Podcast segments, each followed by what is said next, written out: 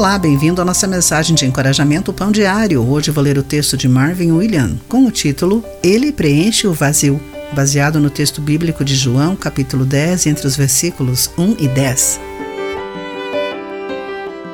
A psicóloga Madeleine Levine notou o disfarce dos cortes da adolescente de 15 anos, uma camiseta de manga longa puxada até a metade de sua mão comumente usada por pessoas que se automutilam. Quando a jovem levantou a manga, Levine ficou surpresa ao descobrir que ela havia usado uma navalha para escrever vazio em seu antebraço. A psicóloga ficou triste, mas também grata porque a adolescente estava receptiva para a ajuda de que tanto precisava. Os adolescentes representam de alguma forma muitos que gravaram o vazio em seu coração. João escreveu que Jesus veio para preencher o vazio e oferecer vida abundante. Deus colocou em nós o desejo por uma vida plena e anseia que vivamos um relacionamento de amor com Ele.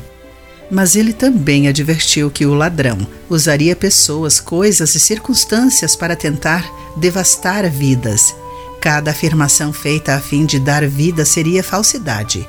Por outro lado, Jesus oferece a verdadeira vida eterna e a promessa de que ninguém nos arrebatará de suas mãos.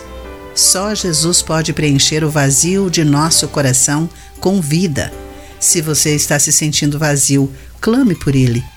E se estiver enfrentando dificuldades, procure um conselho divino. Somente Cristo concede vida abundante plena e cheia de significado. Querido amigo, em sua busca por significado e emoção, quais são suas decepções? Como Jesus preencheu o vazio em sua vida? Pense nisso. Eu sou Clarice Fogaça e essa foi a nossa mensagem do dia.